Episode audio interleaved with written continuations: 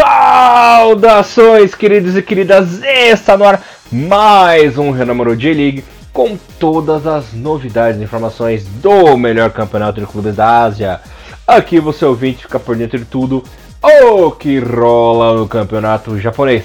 É, galerinha, resumão completaço sobre a J1, J2 e também sobre a J3.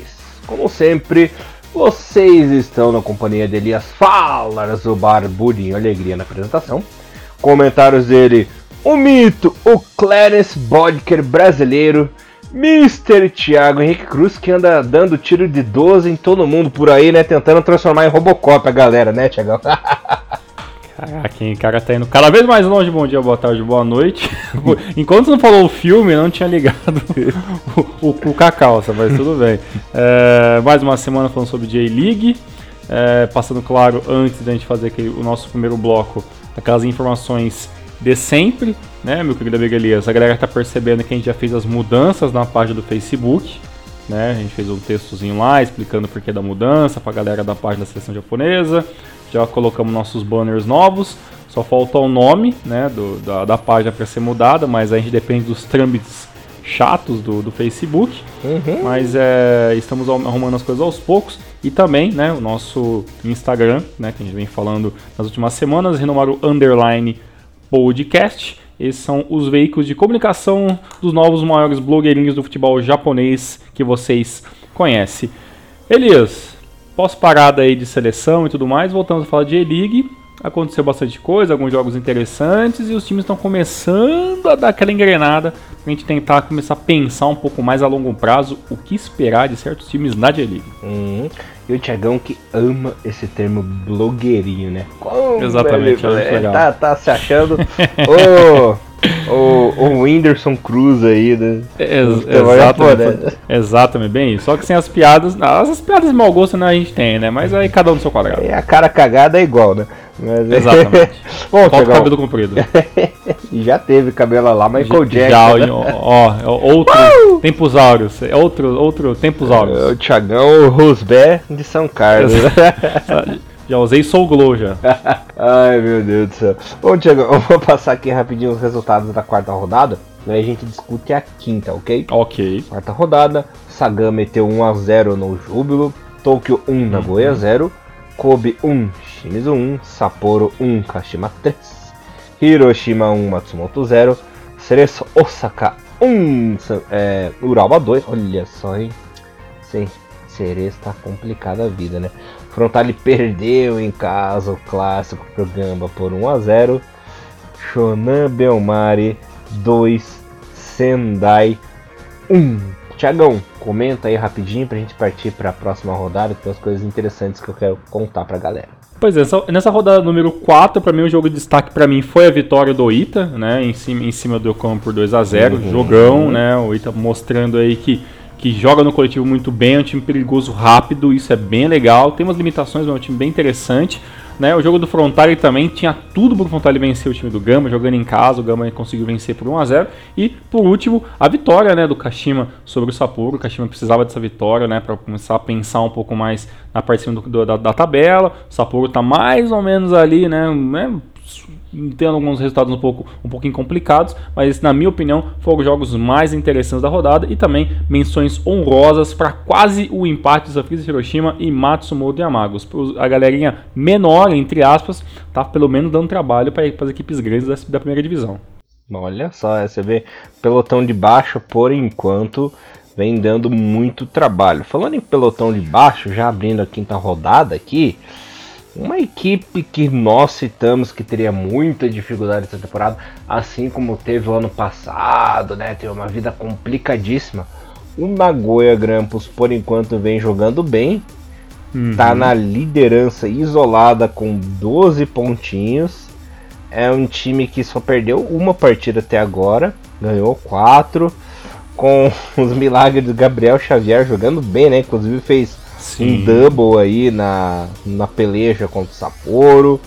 É, até o nosso querido Hasegawa resolveu jogar bola essa temporada. Parece que caiu um raio na cabeça dele e ele resolveu jogar bem, né? Tiagão, que é super fã aí do, Arya Josura Hasegawa, né, Tiagão? É um cara que. Gênio. Um gênio da bola. Queria que voltasse. Tiagão já tá falando. Amo, amo, Hasegawa é a seleção, né? Sempre, já, uhum. tem, já tem espaço para jogar, jogar em pelo menos três posições na Copa América. Já pensou se dá uma louca na Boreal? Não, por favor, não, não. nem, nem brinca com isso, pelo amor de Deus. Mas, é, tirando as piadinhas de lado, deixando as piadinhas de lado, o Nagoya vem jogando bem, né? Jogando futebolzinho justo, jogando direitinho. Parece que o susto do ano passado, pelo menos por enquanto, surtiu efeito, né, Tiagão? Vamos ver se continua aí constante esse futebol seguro do Nagoya até o momento. Porque a gente sabe que no Japão não existe nada constante, nada seguro, né? Muda da água uhum. pro vinho do dia pro outro. Exato, né? O time do Nagoya que a gente, na, na, na minha opinião ainda do Elias, não, tem, não é uma equipe para vencer o campeonato, uhum. né? Tá uhum. jogando bem, tá contando até com a sorte em alguns certos momentos, né? Por exemplo, o time do Nagoya venceu o Gamba Osaka na, na rodada 3 por, por 3 a 2 mas foi um jogo que poderia sair um empate, poderia ter, acabar perdendo, o time que conseguiu vencer, conseguiu sair com a vitória, né? Então, sabe assim, o time do, do, do Nagoya conseguiu até colocar algumas, é, algumas goleadas, que é, não, é, não faz nem muito parte, né? Se a gente for pensar em 2018, é, foi uma equipe que sofreu muito, né, na, na metade da temporada, né? Pra gente, a, a, o começo da temporada inteira do Nagoya foi, foi muito complicado e acabou salvando por detalhes. E agora, né, nessas últimas cinco, cinco, é, cinco partidas, né, tem apenas uma derrota. A derrota foi exatamente para o time que é o segundo colocado, que é o UFC Tokyo, né, derrota por 1 a 0 e, e bem, até então os números são impecáveis, né? São 13 gols, tomou apenas 3, né? É, não é disparado, mas é o melhor ataque da competição até o momento, é uma das melhores defesas, né? Tem até time que tomou apenas um gol até agora, né? Que é, um, que é até um negócio que a gente está discutindo mais pra frente, que no caso o time do San Francisco Hiroshima, que tem uma defesa muito sólida. Mas é isso, funcionando. É claro que é muito cedo para pensar ainda em é, ser campeão alguma coisa, mas pelo menos manter né, esse futebol ofensivo que, que, que o time do Nagoya acabou encontrando né, bem no, no seu coletivo, eu acho que tem tudo para pelo menos é, lutar ou dar, um, ou, ou dar um, um, tipo de preocupação. Né? O que a gente não quer é que o campeonato seja de um time só, que acabe vencendo tudo aí e, e acaba é, não tendo emoção durante né, lá, a partir da 11 primeira, 12 segunda rodada. Mas eu acho que esse ano vai ser um ano um pouquinho mais parelho. O primeiro time que vacilar, né, acaba, vai acabar perdendo essa, essa posição de primeiro colocado. Pelo lado do Sapporo, né, a gente sabe que o ano é complicado, né, sem alguns jogadores, as modificações não foram tão boas, a equipe está tentando fazer esse esse, esse 3-4-3 funcionar, acabou tendo o, o, gol contra, né, do, do Fukumori que acabou dando um, um desânimo um pouquinho maior para a equipe, né, os, gols acabaram saindo assim numa velocidade que o Sapporo acabou não podendo correr atrás do placar, mas no final das contas, realmente o time do Nagoya foi muito superior e o time do Sapporo, a gente, claro, sabe que é um time interessante, já mostrou no ano passado que tem. Que tem...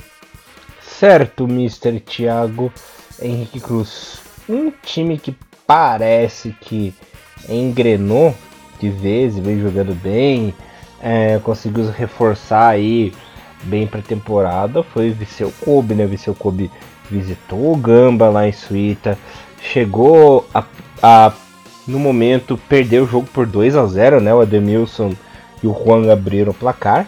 No finalzinho do primeiro tempo, Podolski diminuiu, o Villa empatou, né? Depois o, o amado do Thiagão Chucurata fez o terceiro gol. Mas o nosso querido Tanaka, né? Esse aí que estava no ostracismo do futebol, né, Thiagão? Exato. Ele que já vinha não vinha jogando bem. Ele que depois da, da ida para Portugal, né, nosso querido Júnior chegou a voltar para o Japão, foi no Rei Sol, não teve, não um, certo, não teve né? um papel tão importante como era o dele antes de jogar lá no Sporting, né? É, uhum. É, chegou no Viseu Kobe pela porta de trás, assim, fez uma temporada razoável em 2017 em 2018 também fez uma temporada razoável. Tanto que em 2017 ele fez um gol só. É, ano passado ele fez dois. E agora no começo do campeonato pelo Kobe ele já marcou o double, né? Marcou o double aí nessa partida contra o Gamba. Já é o número de gols que ele anotou o ano passado, né, Tiagão? Então quem sabe aí essa seja a temporada de reconstrução do Junior Tanaka é, pro futebol dele, né? Ele que já foi bem cotado para a seleção japonesa, já foi o principal jogador do Rei Sol uns anos atrás, aí era uma referência na J-League. Quem sabe ele tem oportunidade nessa temporada de se reerguer, né? Tem bons companheiros ao lado dele. O Vila parece que já joga muito tempo na equipe do Kobe, chegou esse ano, mas tá tá tinindo, né? Tá jogando bem. Tem o Iniesta para ajudar nas assistências, né? Nós sabemos da qualidade infinita que esse jogador tem. Podolski ali também tem jogado bem desde que chegou. Claro, teve os seus altos e baixos, mas mais altos do que baixos, né? Ainda bem. Tem o Rotário Amaguchi, que também é importante ali no meio-campo. Então, o Jura Tanaka tem toda uma munição, por assim dizer, para conseguir se reerguer esse ano, né? Vamos ver se vai acontecer mesmo. Exato. Eu acho que o único problema, assim, a única preocupação maior pro, pro, pro Dinha Tanaka é porque é que o Sérgio Samper que veio ali do Barcelona, ele veio também para ser titular, né? E teoricamente eles vão disputar essa mesma posição, a não ser né, que talvez ali o, o treinador acabe colocando o Samper para jogar no lugar do, do Furuhashi, que eu acho é, um pouquinho complicado. Mas de qualquer maneira, o, como você falou, né, frisou muito bem, o Jantanaki veio para compor elenco, mostra que pode ser pelo menos homem de referência. E é claro que quando a gente vê um veterano japonês jogando bem, a gente fica muito feliz, né? Porque é muito mais comum a gente ver um cara cair no ostracismo nunca mais conseguir voltar, né? A gente, um exemplo muito triste é do próprio Matsui, né? Que, tipo, que nunca mais conseguiu é, voltar em alto nível, também pelos times ruins que ele acabou passando. Nesse jogo, Elias, eu vou te falar que, na minha opinião, acho que foi, foi um, o jogo mais legal que eu assisti nessa, nessa rodada da, da, da J-League. E para mim um, uma, uma, uma frase que, que, resume muito bem é que assim, o Gamba jogou como, como nunca e perdeu como sempre, né? Porque é o seguinte, no começo do jogo lá, quase um gol, meio voleio do, do, do, do Ademilson, muito bom, depois consegue o segundo gol, e aí você fala, poxa, olha, o jogo já tá aí em torno de 24, 25 minutos, né? Adailton e Juan fazendo gol, acho que o Viciocô vai ter algum tipo, de, algum tipo de problema, né? E aí vai lá no final do, do, primeiro tempo, também de meio que de voleio, o Podolski faz o primeiro, o primeiro, o primeiro gol do time do Viseu Kobe. E, e, e, na segunda etapa, né, o Podolski aparece naquilo que a gente sempre fala, né? Pô, ele é um cara que tem uma força física muito boa, mas às vezes não usa, né? Ele foi, o, o próprio Podolski foi lá, ressecou, lutou na bola contra na defesa do Gamba, venceu na, no porte físico, fez o cruzamento, o Vila empatou, né? E aí depois o Kurata acabou fazendo o, o gol alguns minutos depois e aí, tipo assim, né, o Gamba vencendo, toma um empate, consegue fazer o gol curata. Eu falei, poxa, né, um jogo de cinco gols, né, interessantíssimo, né? Só que o melhor tava por vir, né? Porque acontece, o maior calo, né, do, do time do Gamba, que para mim é, é, eu acho que é o, é o, primeiro jogador que vai perder a titularidade logo, logo, eu vou te, eu vou te falar, adivinha quem falhou novamente no time do Gamba? hum, Ligashiguchi? Não, antes Pera, fosse. pera, pera. Genta Miura? Não. É, é um cara que tá errando desde 2014. É um cara desde que... quando veio pro Brasil. Fujihara. Exatamente. Uhum. O, o Fujihara, como realmente esse lateral defensivo é muito péssimo. A, a bola veio lançada ali pelo lado dele, ele pulou, ele furou a bola, né? E aí acabou o Fukuhashi acabou recebendo, dando, fazendo toda a jogada para virar o terceiro gol do, do Tanaka e depois o Tanaka acabou dando no, é, números finais. Então acontece, o time do Gama tem um ataque muito interessante, o Endo voltou a fazer uma. É, o tendo gol do Kurata foi, o, foi uma assistência do Endo, Endo que fazia tempo que não veio fazer uma, uma assistência.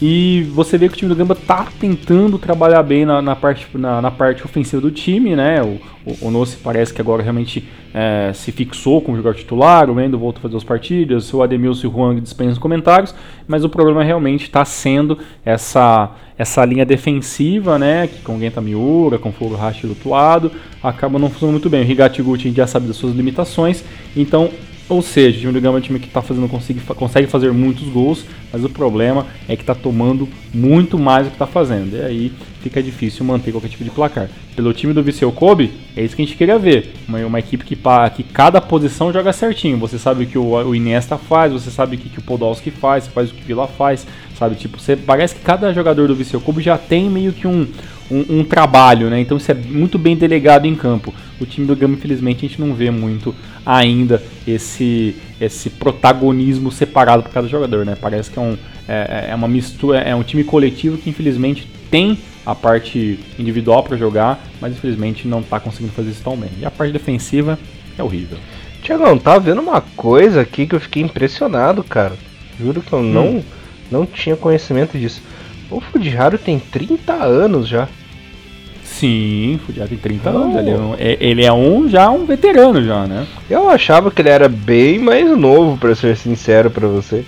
Caramba, o cara tem 30 anos e não tomou jeito Exato. na vida ainda. É, aí tá. Não, é. O, o Food teve ali, teve ali um boom, talvez 2015, 2016 ali, que sabe que ele é um cara que infiltrava bem, era, era, um lateral realmente, não de velocidade, mas um cara que tocava muito bem, fazia bons lançamentos, mas na parte defensiva nunca foi o primor, e parece que com o tempo isso né, já tá ficando cada vez pior. Meu Deus. É. Bom, Tiagão, é, continuando aqui sobre os resultados, Marinos mais uma vez aprontou em casa, né? Um 0 a 0 indigesto aí. Time, os brasileiros júniores não resolveram dessa vez, né? O Marcos Júnior e o Edgar Júnior não resolveram. A equipe do Sagan, que inclusive nessa partida é, não ameaçou muito, não foi uma equipe perigosa não teve chute tão é, tão do mal assim para ameaçar a equipe do Marinos, né, Tiagão? E foi um time bem morninho, tanto que a equipe da casa teve 67% de posse de bola, atacou mais, dominou o jogo. É, o Sagan bateu muito nesse jogo, foram 17 faltas, Sim. né? O time resolveu descer a lenha na partida mas a equipe do Marinos não conseguiu fazer o golzinho, era uma equipe realmente superior o jogo todo, mas o time tá zicado, né? O gol não saiu, rapaz. Pois é, e olha, nesse jogo o Marinos, na minha opinião, ele, ele sai com um empate, mas assim, muito indigesto, porque poderia, merecia vencer. Sagan não fez nada.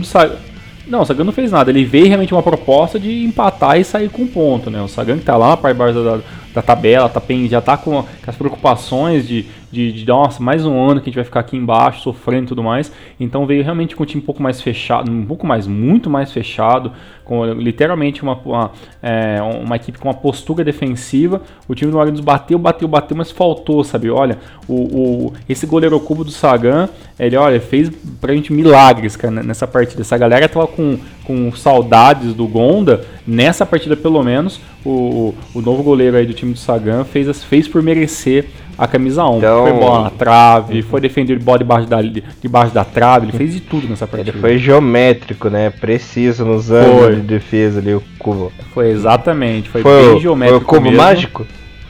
Foi, quase, foi praticamente um cubo mágico e você fez muito bem. Foram 67% de posse de bola do, do Marinos. Você falou que o time do Sagan bateu bastante, 17 vezes. O time do Marinos bateu um pouco também, mas em questão de finalização, que é o que interessa para o torcedor, né? O Marinos tentou 20, foram 20 tentativas de chute para chute a gol. Claro que não foram 20 chutes, foram 9 finalizações corretas, né? Contra apenas uma do time do Sagan.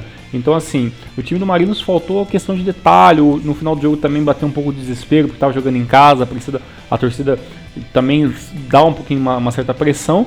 Mas olha, já que, já que já que a gente pode falar assim, poxa, infelizmente o Marinos não venceu essa partida, pelo menos na questão da tabela, o Marinos por enquanto tá bem, bem ok, assim, sabendo uma derrota, tudo bem que empatou duas vezes, mas é, é, uma equipe que já tem uma cara um pouco mais competitiva, né? Agora, o time do Sagan parece que é um repeteco de 2018, né? É um time que dificilmente consegue engrenar bons resultados seguidos, né? Não ter perdido foi um milagre, então assim, é, é um time que realmente é, como a gente fala todos os anos, né? É aquela equipe que já tá com o sinal amarelo latente, porque sabe que não vai ser um ano fácil. É.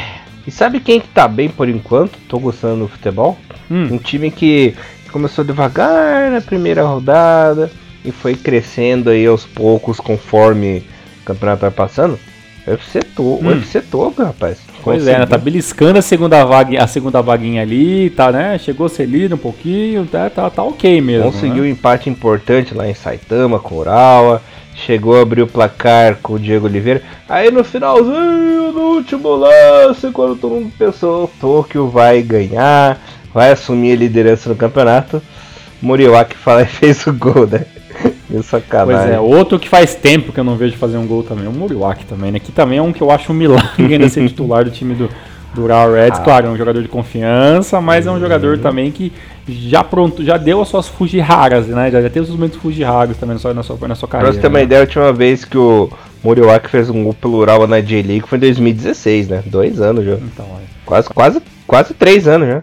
Pois é, e olha, esse time do, do Reds, por mais que, que talvez esteja longe de brilhar, né, como em, como em outros anos, é uma equipe que, por mais que mudou muita coisa, o time tá ainda tá naquela pegada que, que a torcida gosta, um time que, que corre bastante e tudo mais, mas o problema talvez do, do seja mais, um, é mais uma, uma questão de, de lapidar um pouco mais essas peças novas que são teoricamente novidades, né, o Everton, o Aoki e tudo mais. Pelo lado do Deve ser Tokyo, é, por mais que, que, que, o, que o treinador não queira admitir, né, é, o, o Takefusa Kubo tem que ser titular, né? A equipe melhorou muito depois no segundo tempo quando ele entrou, uhum. né? Tanto que ele é o cara que recebe a bola para fazer o passe, ele, a, a, é, ele, na verdade ele recebe, dá o toque, o toque não dá certo, ele consegue recuperar a bola e fazer o toque na profundidade para sair o toque para o Diego Oliveira. Então assim, é, é, ele dá uma, uma mobilidade completamente diferente quando está em campo, né? Realmente é um, é um, é um moleque diferenciado, né? Então é, é, questão de, acho que é questão de detalhes, assim, é um revisamento muito de. para ele não se cansar muito, não se machucar, porque realmente ele é muito franzino ainda. Mas é um cara que tem umas características muito boas, muito boas mesmo. É até comum você ver em alguns twitters, alguma coisa assim, galera de fã clube, até, até fazer uma pequena é, comparação do Takefusa Kubo, que, que era basicamente o Neymar no Santos, né? aquele cara rápido, que não tinha muita força física, mas é um cara que dava uma, uma desconstrução no jogo, então a gente espera que continue assim. Pelo lado do Urawa, né, o empate não é nada de ruim contra né, um, um, time que está lá na parte de cima da tabela. Mas é claro que o time do Urawa também precisa voltar a vencer. E claro, o FC Tokyo não precisa nem falar, né? Assim, é uma equipe que, que tem todas as possibilidades de lutar pelo campeonato. Tem que voltar a vencer e voltar a colocar pressão no time do Nagoya. Maravilha, Mr. Thiago Henrique Cruz. Eu ver Galtinha, hein? Perdeu é, em casa. Não deu. Dessa vez não, não deu. deu por nosso querido Vegaltinha. 2 a 0 do Cerezão da Massa, né? O Bruno Mioto vai ao delírio com essa vitória. Uhum. Tokura fez o gol. E o meu amadinho, né? Atomo Tanaka fez o golzinho dele estreando suas botinas de ouro aí na J-League 2019. Depois de muito tempo, ele fez um gol na, na J1, né? Lembrando que ele até esteve no fim da temporada passada ali com o Cereço, né? Fez seis jogos, não fez gols. Mas agora em 2019 fez seu golzinho. Lembrando que o último gol dele na J-League foi lá em 2014, né, quando ainda atuava pela Albirex. Depois foi lá para Finlândia, ficou um tempinho lá tomando sorvetinho com o Kimi Raikkonen, né, Tiagão? Exato. e dessa vez foi lá e fez o seu golzinho, vitória do Cerezão da Massa por 2 a 0. Ele que vem sendo um camisa 12, né, o 12 segundo jogador do Cereço entrando no segundo tempo e resolvendo a parada. pois é, e o que, que você achou desse, desse do cabelinho dele aí, o cabelinho meio rosado? É, é tendência, talvez, no time do Cerezo ah, também? Pra mim isso é tendência de K-pop, né? pois é, então tá um time certo, né? Que é um time cheio de flané, é o time do Cerezo, né? Mas é mas, um time interessante. Mas, desculpe interromper, mas o Cerezo sempre foi um time de cabelinhos, né? Vocês já perceberam? Sim, verdade. Desde a época, desde os anos 90, ela sempre tem um, alguém com uma, uma presepada de cabelo na equipe de cereça. Exato. Ah, foi, um, é, é, foi praticamente um milagre cagar o Inu e não ter cabelos coloridos, né? No, nos bons momentos que eles tiveram no time do Cereço Força, cara. Mas assim, é, chovendo muito, né? Em, no, em Sendai. É, talvez isso deve ter complicado um pouco. O jogo foi um pouquinho mais truncadão, assim, né? Não que o estádio seja ruim, mas foi um jogo um pouco mais truncado. O time do Sega jogou bem. O time do Sendai realmente não, não teve pouquíssimas chances, né? É, a finalização não deu muito certo, apesar que as equipes também estavam três vezes corretas para cada, cada lado, 55% de posse de bola para o Cereço contra o time do Sendai. Foi um jogo bem pegado, mas o que, realmente, o que, o que pegou foi, foi o, o gol do primeiro tempo, né? E depois ali todo a primeira metade do segundo tempo que o time do Sendai acabou não conseguindo impor o seu futebol. Então, no final das contas, acho que foi um resultado ok. O segundo gol matou o jogo por completo. O time do Sendai tem limitações, sabe disso. É, é, é, é uma equipe que, que, que, já cansou de mostrar pra gente que sabe fazer muito, mesmo tendo um elenco muito que enxuto né, em questão de qualidade individual. Mas eu acho que foi um jogo interessante. Com dificuldades, eu acho que o jogo se não fosse com chuva, eu acho que o Serviço não tinha vencido com essa, abre aspas, facilidade, né? mas eu acho que as duas equipes têm muito para mostrar ainda nesse campeonato. Então, assim, esse jogo não foi um demérito a derrota do time do Senda, não. Acho que foi só uma consequência de uma equipe que está um pouquinho mais organizada, um pouquinho mais ajustada, e aí acabou se sobressaindo em cima do grande Vegalta Sendai. grande Vegalta Sendai, gostei disso. Ai meu Deus, o Thiagão é um casal B mesmo, né? Ai, cara. Eu desconcentrei no programa. Falou o cara que tem esperança do, do, do, do verde subir a primeira divisão, né? Então, assim, é o sujo do malavado. O cara comprou até camisa, né? somos, dois, somos dois grandes iludidos no futebol japonês. Ano passado, fui lá, comprei camisa do Kumamoto, o time caiu pra J3, comprei camisa do verde, os caras não subiram. É, é isso aí, são eternos iludidos. Eternas crianças iludidas. Ai, essa geração manchete é foda. Mas, pra falar em geração manchete, Thiago, no grande clássico da rodada, Kashima e Júbilo Iwata ficaram no 1x1. Matsumoto com um belo passo do Kubo abriu o placar. E o nosso queridinho Léo Silva, né, Tiagão, para variar, Sal sal salvando. salvando essa equipe do Kashima. No segundo tempo foi lá e fez o gol de empate. Uma coisa que eu quero dizer desse Kashima é que o Sogarrata perdeu de vez o espaço. Né? Ano passado ele já havia dado espaço pro coreaninho no gol. E essa temporada de novo o coreano tá lá, titular. Parece que realmente o Sogarrata perdeu o principado, né? Lembrando que ano passado ele até chegou a jogar o Mundial umas partidas, né, Thiago? Ele, se não me engano, o terceiro lugar lá, ele jogou, o Sogata jogou e tal. Mas esse o goleiro o Sunte chegou ali em 2017 como reserva, revezou um pouquinho ali com o Sogarrata. Ano passado já virou titular e mais uma vez já ficou titular. Ele que não é, não é novinho não, hein? Tava vendo que a ficha dele tem 34 anos já.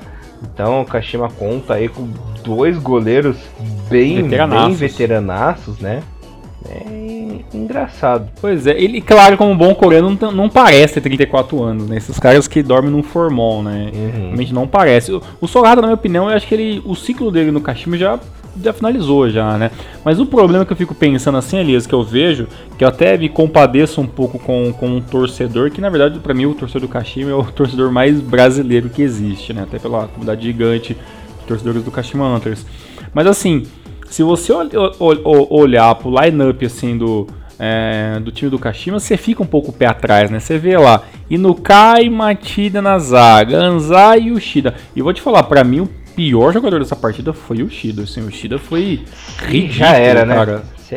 É, não, é inacreditável. O Shida, a gente falava, nossa, ah, o Tida sai do. Vai sair do Schalke, tá jogando lá, sei lá, o, o, o, o Schalke 04Z, veio jogar no, no, no, Japão que você vai ter espaço. Realmente conseguiu, entrou como titular, mas assim, é, ele saiu, cara, e eu nem percebi que ele tinha jogado, entendeu? Foi literalmente morto em campo, anuladaço, assim, saiu apagadaço, e pra um cara que já jogou na seleção japonesa, é meio que, né, meio, meio, meio pega mal um negócio desse, né, e, e o time do, o time do Kashima, por mais que não tenha talvez os jogadores que, que os seus torcedores esperam, né, ou querem, pelo menos o, tem alguns jogadores que decidem, né? O, o próprio o, o próprio Léo aí, Léo Silva acabou resolvendo. Tem um Serginho que de vez em quando tem partidas muito boas, mas é claro, não vai é, fazer toda a partida ser excelente, né? Tem também tem o Leandro, que entrou nessa tem o, né? Tem o Ito,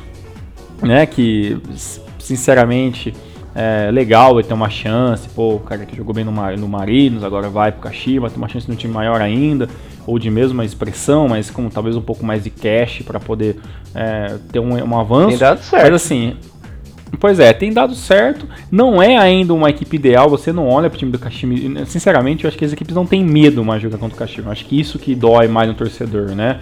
Porque assim, o Kashima pode vencer no campo, tem toda a qualidade para isso, mas os jogadores individualmente não botam medo em ninguém. Né? Então talvez isso até mostre. Você vê no primeiro tempo, o time de Jubiluata, que também não é nenhum, não é nenhum time do outro mundo também não, né? Tem jogadores muito bons, tem o Kubo, tem Nakamura quando joga, mas assim, é, é, é, é, um, é, um, é uma equipe também que já teve dias melhores.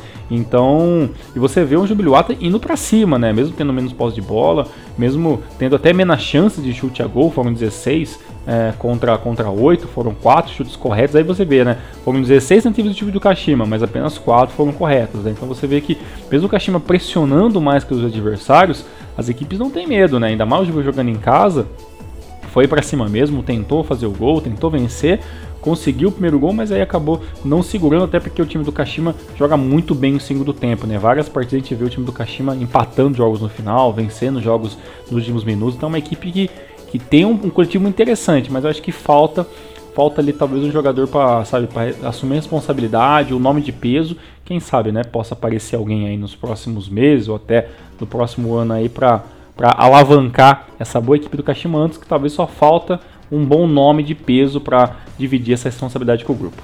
Sabe uma coisa que falta aí na equipe do Kashima, Thiago? Uma coisa que é importante? Falta um nome de peso no ataque, né? Um atacante de peso, experiência, Sim. que seja de seleção japonesa.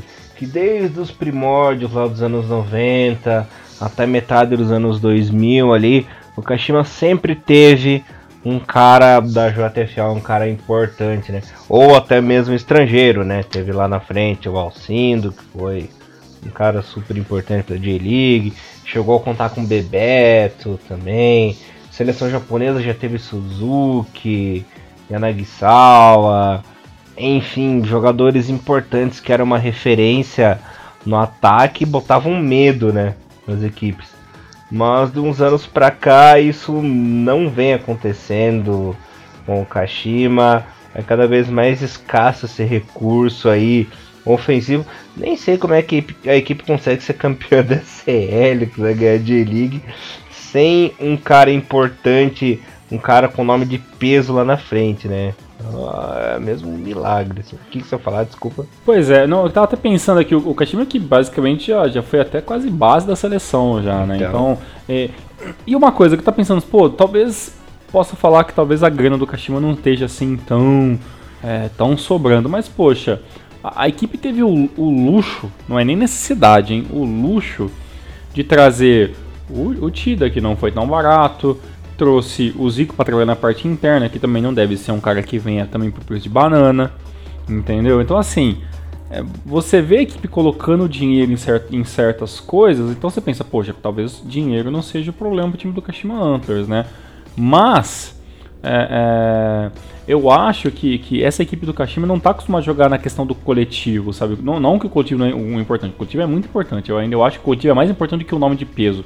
Mas eu acho que ter um nome de peso ajuda muito o coletivo, né? Porque o cara puxa mais a marcação para ele. E se você e realmente se tivesse um jogador de, de nome no time do Caixinho aí na, na, na parte do, do ataque, ajudaria muito mais, né, cara? Tiraria talvez ali esse peso do Serginho ter que jogar bem toda essa partida, sabe? Do do do, do Léo Silva que tem que vir lá do, no meio campo para tentar resolver o, resolver o ataque, sabe? Então deixaria talvez ali o Doi um pouco mais um pouco mais solto, que é um jogador que tem uma, uma, boa velocidade, mas você vê que ele vem mudando suas características. Então assim, o time do Kashima talvez ele não tenha as peças de reposição necessárias para ser um time que dá medo, né? Mas vem, vem funcionando, assim, na medida do possível vem funcionando.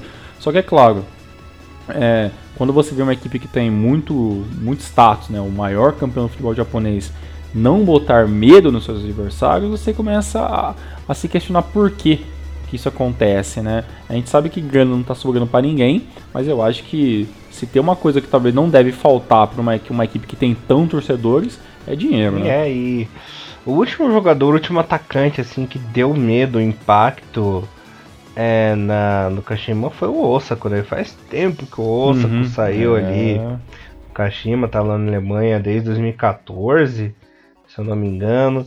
Quem dava medo também era o próprio Marquinhos, que saiu em 2010 também, enfim. E o nosso querido Aires Yukio, né, que é um, um, amigo nosso aí, torcedor do Kashima, ele tem razão.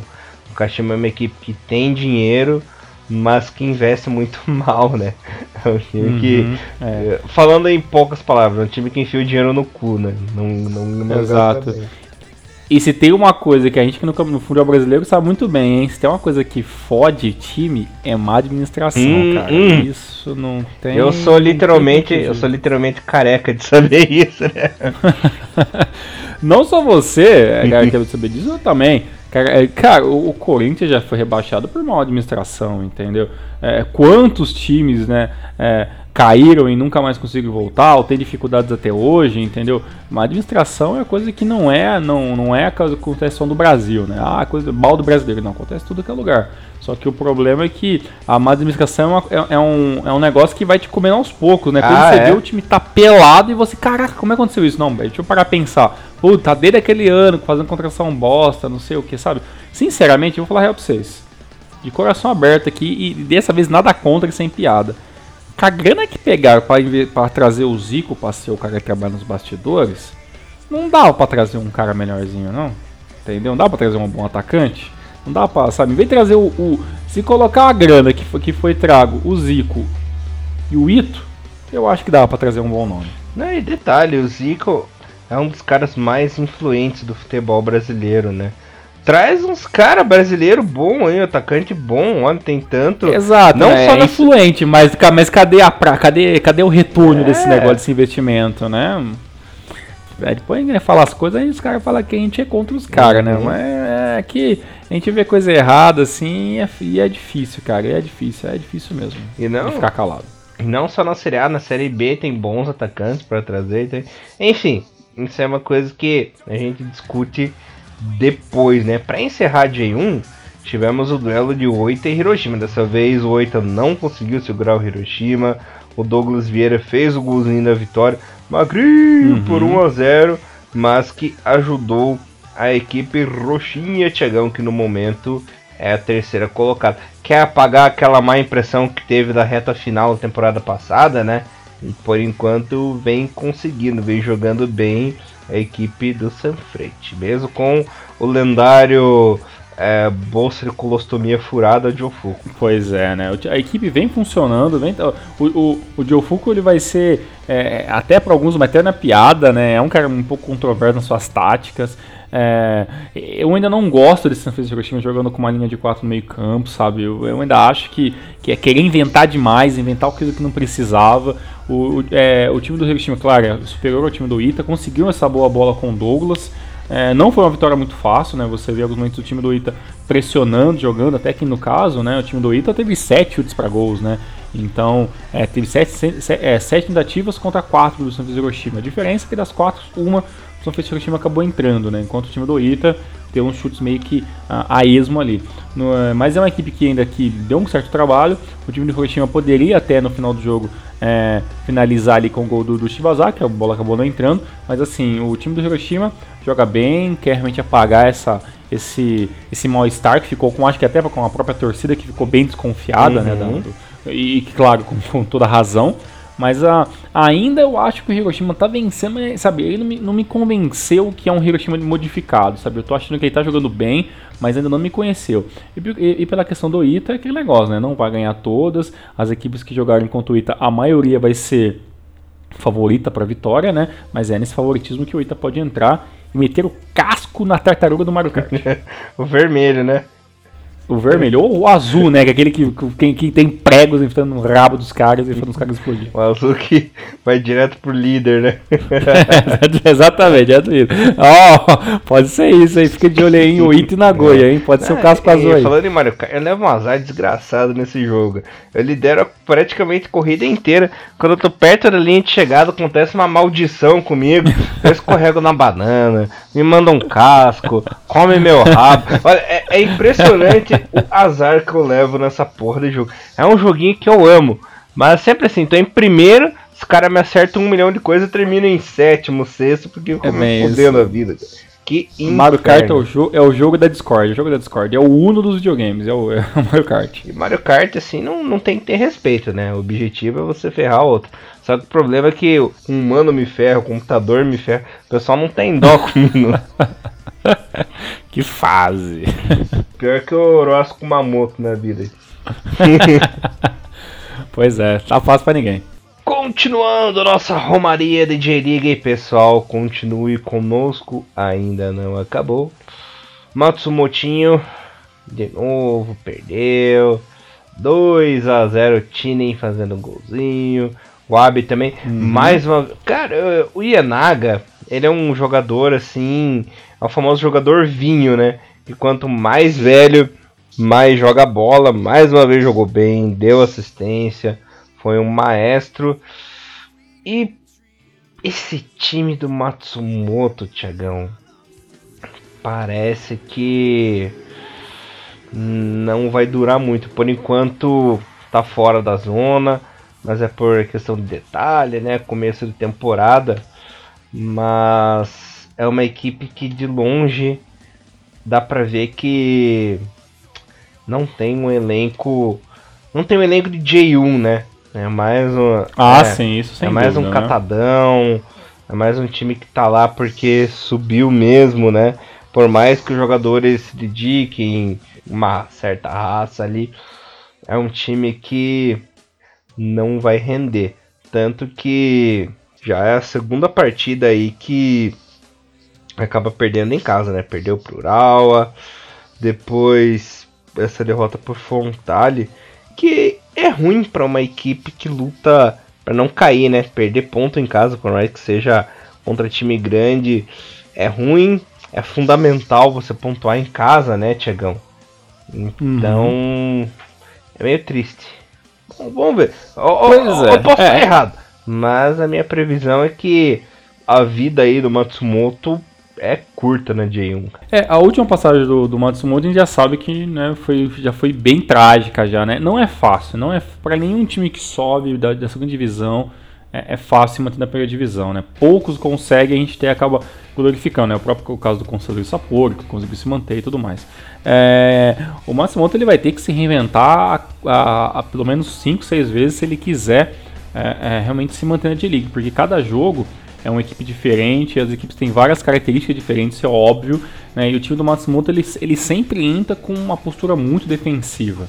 É uma equipe que, que, tem medo de tomar gol porque sabe que a dificuldade de poder correr atrás do placar é muito grande. Mas nessa, né, no caso nessa partida contra o Frontale, é, esse buraco ficou muito maior, né? Porque em nenhum momento o, o Matsumoto foi uma equipe que trouxe um real perigo, né? Teve apenas uma finalização correta contra seis finalizações corretíssimas do, do, do Frontale, aonde a defesa do, do Matsumoto acabou salvando a equipe, mas aí, né, acabou tomando os dois gols e e acabou não, não, não tendo mais para onde fazer. Os brasileiros que, que jogam lá arriscam, né? Na sua grande parte todos são titulares absolutos, mas eu ainda acho que é muito pouco, né? O Matsumoto ele carece assim de, de até táticas diferentes, né? Tomou o primeiro gol, tenta sair um pouco mais jogando, sabe? Uma bola um pouco mais no pé, ainda arrisca muito no, na, nos passes pelas diagonais, assim, sabe? Parece que é um esquema que é um pouco manjado. É uma equipe que vai ter que mexer muito para conseguir se manter. Eu também espero que você esteja errado, mas é difícil, né, imaginar que o Matsumoto vai, vai ter uma vida fácil na primeira divisão, né? Pelo lado do Frontale, né, você, você citou aí do, do Ienaga, né, eu ainda lembro do Ienaga lá no, no Mallorca, jogando na segunda divisão, sofrendo, né, com aquela equipe ruim do Mallorca, que eu acho que se ele tivesse chance de jogar numa equipe talvez um pouquinho melhorzinha ali da, da, da na, na, Europa ali, eu acho que talvez ele poderia ter dado uma despontada, sabe? Jogou, eu lembro que ele jogava muito bem no time do Gamba, depois teve os anos é, excelentes, né? Jogando pelo, pelo Omia e tudo mais, né? E aí agora que ele, que ele chega no, no time do, do Frontal, ele luta, né? Pra manter sua titularidade, né? Mas é um jogador realmente que, quanto mais envelheceu, melhor melhorou principalmente os, os, passes, né? Antes ele era um cara apenas de finalização, hoje é um cara realmente que, que, sabe cruzar uma bola, que sabe bater uma falta, jogador realmente muito interessante, apesar dos seus 32 para 33 anos, se eu não me engano, a idade do grande Akihiro Ienaga. E uma pergunta que eu tenho que fazer para você, Mr. Thiago Henrique Cruz. Só completando aqui a, forma, a informação do Ienaga, ele tem exatos, exatos 32 para 33, para 33 esse ano. E o, Ti, e o Tinen, você acha que ele está preparado para uma eventual convocação para a JFA? Olha, cara, eu sinceramente, pelo assim, pelo que, pelo que a gente vem vendo da, dos, dos últimos jogadores atacantes que foram chamados para seleção, eu acho que sinceramente não, Elias. Eu acho ainda que é, que é muito novo ainda. É, eu nem acho que, que, que, ele se, que ele tenha se despontado tanto ainda sendo o próprio Frontale, sabe? Sim, sinceramente. É, ele é, é um menino que vem tendo muitas poucas chances. Em 2017 quase não jogou, em 2018 ele teve jogou pelo menos metade do campeonato, mas pouquíssimos gols. Então, sabe, agora 2019 é um começo ainda muito bruto. Eu ainda acho que, que é um cara que, que, que, é, que precisa dar mais tempo a ele, sabe? Tempo de time, ver se ele se, se ele se, se fixa na equipe principal, se ele dá realmente trabalho ali para Yuko Bayati e tudo mais.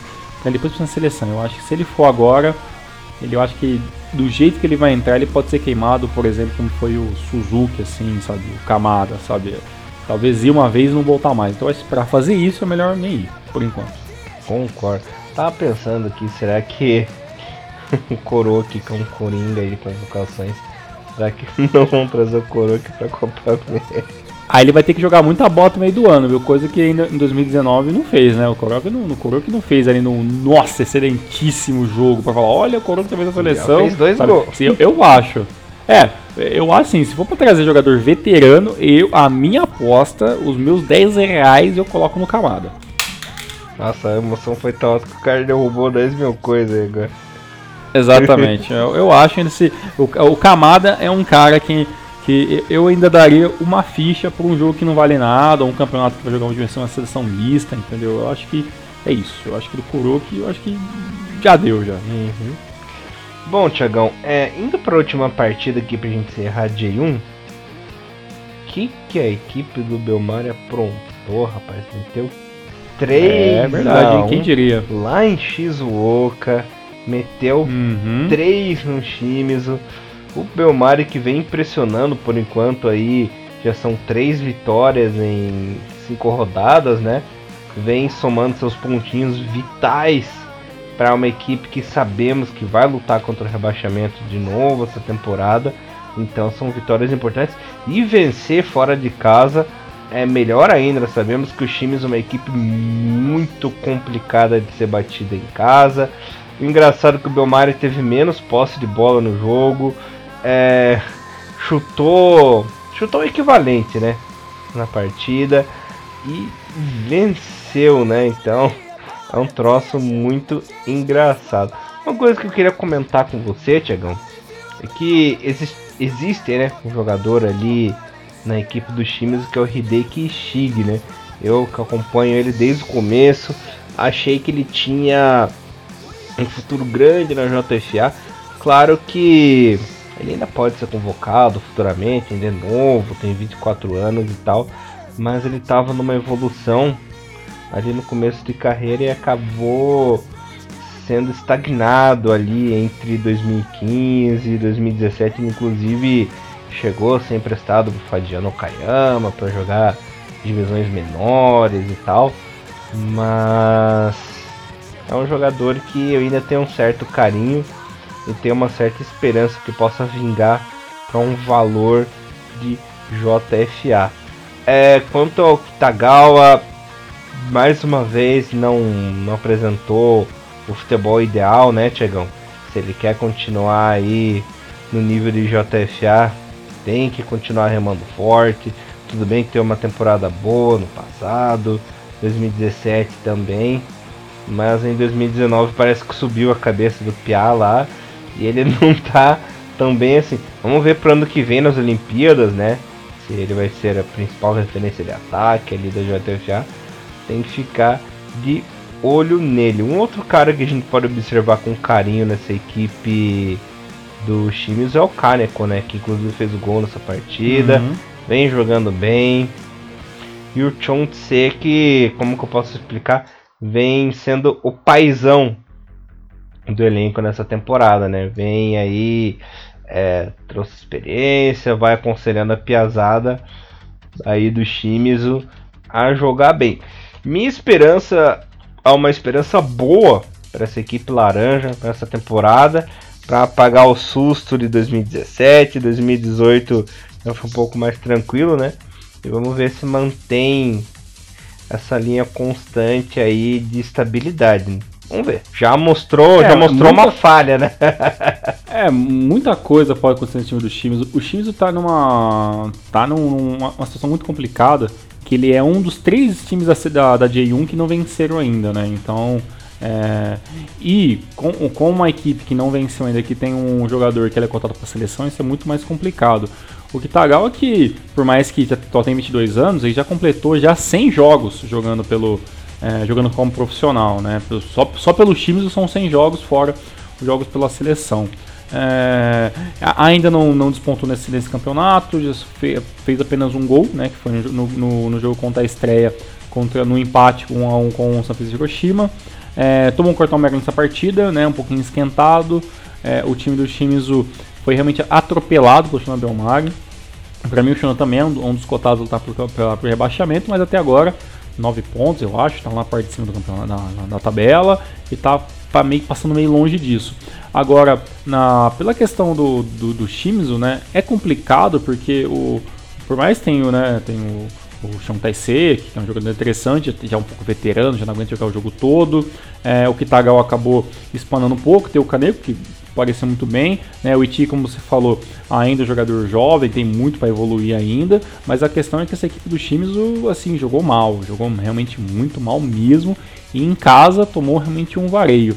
O time do Shonan que tem praticamente várias pratas da casa, né? o próprio Kikuchi que fez um dos gols, é, um jogador que também é, sempre jogou no time do Shonan, e, e Freire fazendo gol, Matsuda, então tipo, o time do Shonan realmente dominou, né? O, a, o time do Shinhan realmente ficou todo, todo momento ali prestando atenção apenas no, no Taketomi, no Imesaki, né? Ou no Yamasaki, que ele que é o centroavante. E ali, quando teve o, o, os ataques vindo do meio campo, a equipe do, do Shimizu acabou meio que né, ficando com uma incógnita, né? Sem saber o que fazer, né? Eu acho que não é um, um resultado que vai acontecer muito, né? Um, um jogo com uma certa facilidade, como o Shinhan venceu, não é é, uma é, normalidade para a equipe, né? A equipe normalmente tem uns, uns, enfrentamentos um pouco mais complicados, mas nesse foi realmente muito soberano e, e, bem, como você falou, são pontos importantíssimos que podem fazer a diferença para o Shonan se manter na primeira divisão, né? Mas ainda eu acho que por mais que o Shonan tenha se mantido na primeira divisão, ainda estou esperando uma contratação de peso, né? Um, montar um elenco que não pense apenas em se manter na primeira divisão. O time do Shimizu não tem equipe para se manter em divisão, tem equipe até para lutar por coisas maiores, né? Como Leven Cup, como Copa do Imperador, mas também é uma equipe que até agora parece que infelizmente não estreou, né? E como eu falei, é uma equipe que tem jogadores cotados para a seleção, tem centroavante que pode jogar a Copa América e é uma equipe que ainda não venceu. Ou seja, tem a ofensiva do Shimizu, ó, bem abaixo dessa primeira parte do ano se comparado ao finalzinho de 2018. Olha, eu só sei que a prioridade aí da equipe do Belmari é ganhar a Copa Suruga. Pelo amor de Deus, ganha essa Copa.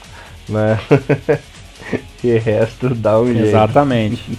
Você vai torcer como louco, né? Com, com, com pelo Shonan, né? A vantagem é que quando os caras veem o time verde já treme, né? Mas enfim. ao, club, ao clubismo, ao clubismo. Ah, imagina, eu não sou clubista não. Você tá. Você tá tendo uma impressão errada de mim, Thiago. Tá certo, tá certo. Bom, passando a classificação rapidinho aqui pro pessoal. Nesse momento, Nagoya é o líder com 12 pontos, seguido do UFC Tokyo com 11 e Hiroshima com 11 também. Equipes classificadas para a ACL no momento.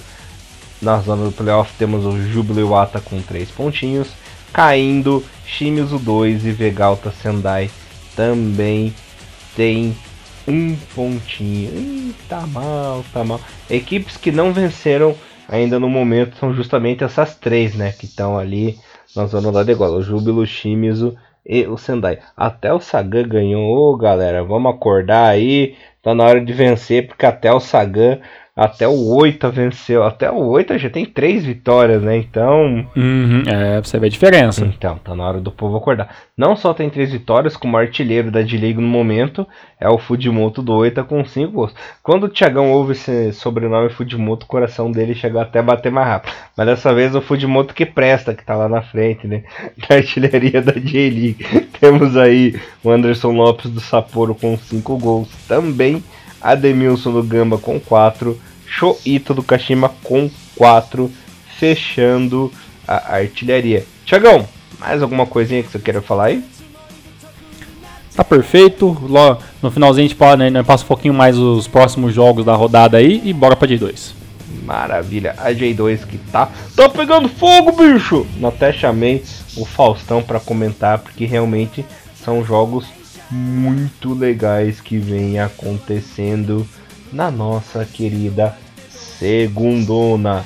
Começando com os placares aqui temos Omiya 2, Fagiano 1, GF United 1 a 0 sobre o Ryukyu, Reisol meteu 3 a 0 Nagasaki, o Verde empatou em 0 a 0 com o Mito, Alberex 1 Matida 0, Kyoto 0 Monterio 1, Renofa 1 Tokushima 2, RM 1 Yokohama FC 2, Avispa 2 Totig 1, Kagoshima 0, Tsuegen 3. O Kofo, mais líder do que nunca, venceu o Gifo pelo placar de 2 a 0. Mr. Thiago Henrique Cruz quem diria, hein? Cofo líder do campeonato, né? Coisa que só acontece na segunda divisão, né? Uma rodada bem interessante, né? Muito bom ver o Albrex jogando bem, né? O Jeff vencendo, né? Quase um milagre, né? Tirando a zoeira à parte, né? O Cam FC, assim, foi realmente, como você disse, é, rodada pegando fogo, né? É claro, né? Que ainda é muito cedo para falar qualquer coisa. Mas olha, ver o Cofo, depois de tudo que ele passou na primeira divisão, o ano passado que foi bem esquisito, líder do campeonato, já é, olha, é uma, é, um, é uma felicidade muito grande por saber que uma equipe que já passou por primeira divisão e quem sabe, né? Quem sabe pode voltar. O Kofu tá merecendo mais de J1 do que alguns times que estão lá já faz algum tempo, viu? Não, e detalhe, né? Pra essa J-League, essa J2 tá tão maluca que o líder é o Kofu e o segundo colocado é o Mito, né? Então. Caraca. pra vocês terem uma ideia de como tá boa, como tá boa essa J2. Deixa eu passar aqui a tabelinha completa para vocês, galera.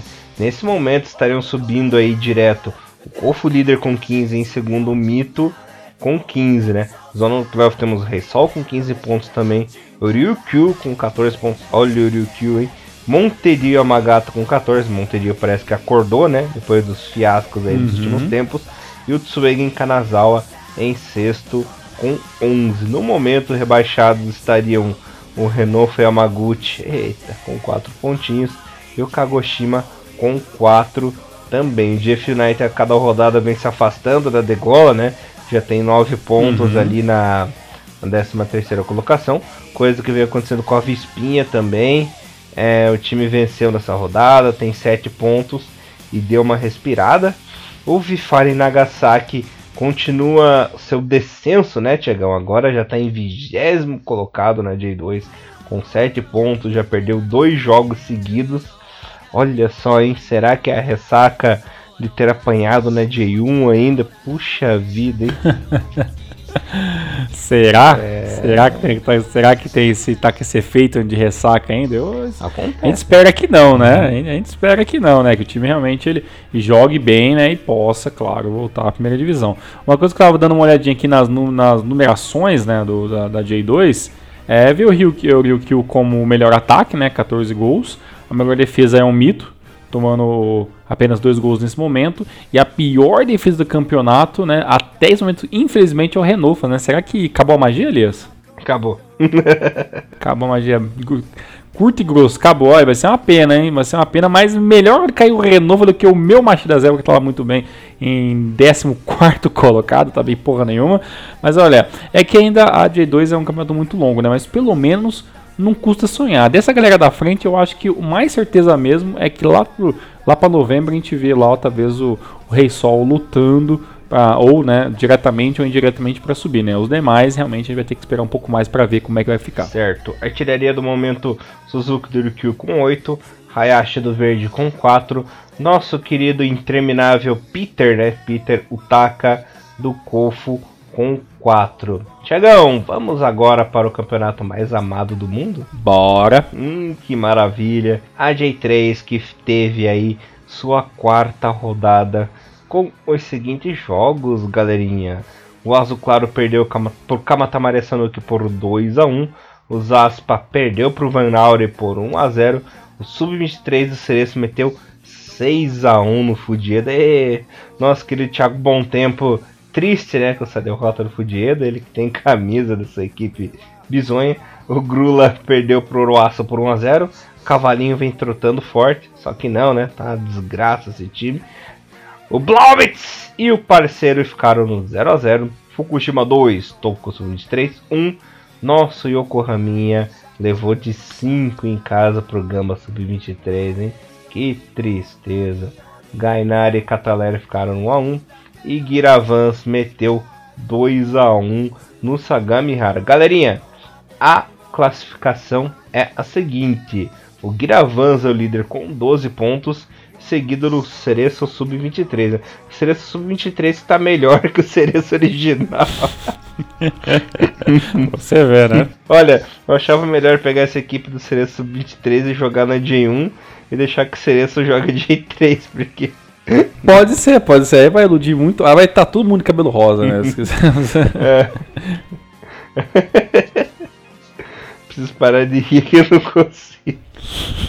É. Eu vou te fazer uma pergunta pra você, Elias. É, curto e grosso, esse ano vai ser Giravans e mais um? Ou você acha que, é, por mais que o Giravans tenha feito uma temporada no passado assim, pífia, né? A, a, a, diferença na terceira divisão vai ser tão grande ou você acha que dá pra, dá pra alguém emparelhar ainda com ele? Do Giravans? Isso. Hum, olha, é começo do campeonato, nós sabemos que é difícil a J3, tudo pode acontecer. Inclusive times que a gente nunca imaginou que fosse subir acabaram subindo, né, Tiagão? Uhum. Então, olha, sem previsão no momento, né? Tá muito cedo. Tem os times é, com mais camisas, né? Como Oroaço, ainda não acordou, mas tem Oroaço, tem o Cataler Toyama. O Zaspa, né? Não quer fazer feio nessa temporada. Tudo bem que não tá tão bem assim. Tem o azul claro que tá instável, mas pode subir ainda. O, Kamatamaré já tá na cola do Giravans, né?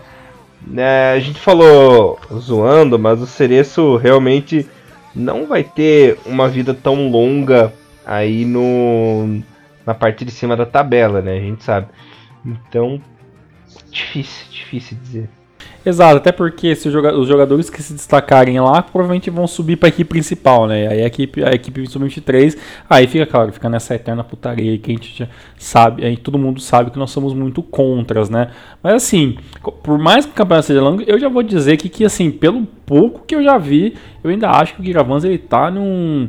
Ele tá um, um degrau acima dos demais, sabe? Eu acho que isso pode contar bastante. Mas assim, tem que ver se vai ter perna também até o final do ano, né? Porque por mais que sejam menos times, é uma competição também assim um pouquinho, é, um pouquinho não, muito pegada, né? E aí, aí claro, né? A gente até viu, né? O foi mesmo que ficou com quando subiu ficou com a, a, o pé nas costas durante um bom tempo e depois no finalzinho quase que quase que bateu na trave, né? Então realmente é uma competição que nenhuma equipe deve brincar, né? Infelizmente nós ainda temos 23, mas se Deus quiser por pouco tempo ainda. Vamos ver, vamos ver como a coisa vai rolar. Tem uma um dado interessante aqui que eu quero falar para vocês. É o Cereço Osaka, ele cadastrou praticamente o time titular inteiro da equipe é, da J1 na para esse sub-23, sabia? Inclusive temos nomes aí como o próprio Kakitani nessa equipe do sub-23, caso precise ser jogado. Tudo bem que um grande nome aí é, desse time no momento é o Yamadinha, né? Tem só 19 anos, o Piazinho. Tem o Yamane também. O Yamadinha que já fez 4 gols na J3, né, Tiagão? É um cara que, inclusive, às vezes figura o banco do time titular, né? O time de cima lá do, do Cereço. Mas, não, só, só um dado curioso assim, que eu achei interessante. Pois é, é um dado interessante para você ver que ninguém no, no, no Cerezo tem cadeira cativa, né? Então, ou seja, mesmo que o cara não for bem na principal, o cara não ficar ganhando salário em casa, o cara vai voltar a jogar de 3 e isso também reforça também saber também que sub-23, né? De rola, né? Porque uma equipe sub-23 que pode jogar Kakitani, entendeu? Não é sub-23 né? aqui nem na casa do chapéu, né? Então, é, é, essas brechas na, na, na, no próprio regulamento do campeonato, né? Que aí os times, os times grandes que têm equipes B acabam. É, acabam que usufruindo, né? A gente viu mesmo ano passado o próprio Fujimoto chegou a jogar J3 e tudo mais, então é, é, o, os, times, os times grandes sempre utilizam desse, desse subterfúgio aí. Eu, pelo bem do campeonato, espero que realmente os jogadores bons de serviço passem para os bancos da primeira divisão e, e, as, e, e as equipes que devem lutar por alguma coisa lutem, né? Porque sub-23 sub, ficar em primeiro ou segundo, né? Tanto faz como tanto fez, né? Então, como são equipes que não lutam por nada, então realmente eu tô com você, não vai durar muito tempo não. Maravilha, Mr. Thiago Cruz, só para deixar é, completinho aí, falamos um pouco sobre a J3 também, que é o nosso campeonato amado, né? A gente não consegue, a gente não consegue viver longe nesse campeonatinho mais supimpa do universo. Ia comentar alguma coisinha? Só para finalizar hoje, só meu querido Elias, tem rodada da J1 amanhã, vulgo dia 5, né, no dia que está sendo esse podcast. Teremos jogos às 7 horas da manhã e às 7 e meia, né? Tem, tem Kashima e Nagoya às 7, Frontalis Cereço às 7 e Ura Reds e Yokohama F Marina às 7 e meia. No sábado, dia 6, né? Temos o resto da rodada com jogos a 1, às 2, às 4 e para finalizar às 7 da manhã. Então fiquem antenados aí nos, nos melhores canais de streams que nós já passamos para onde vocês podem ver os jogos e assistam aí o seu futebolzinho japonês tupiniquim. Maravilha, senhor Clarence. Muito obrigado. Isso aí, galera. Voltamos mais semana que vem. Agradeço a você, Tiagão, mais uma vez por me estar comigo. E a vocês, queridos e queridas ouvintes. Tenham um ótimo fim de semana e aproveita a J-League.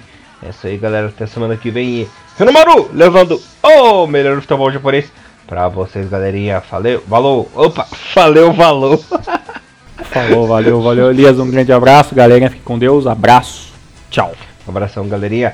Sayonara.